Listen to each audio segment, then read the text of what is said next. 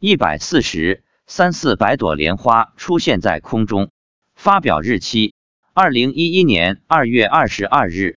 二月八日大年初六，我们又去登山。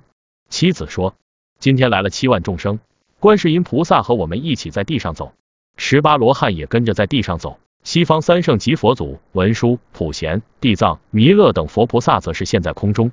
今天来了一头鲸鱼，还是以前来的那头，在空中为众生喷水。九条龙在外围围住众生进行护法。妻子说，今天空中出现了三四百朵莲花。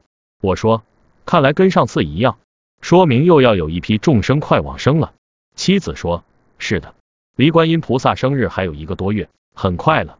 他说，春节期间，观世音菩萨将挑选往生极乐世界的众生。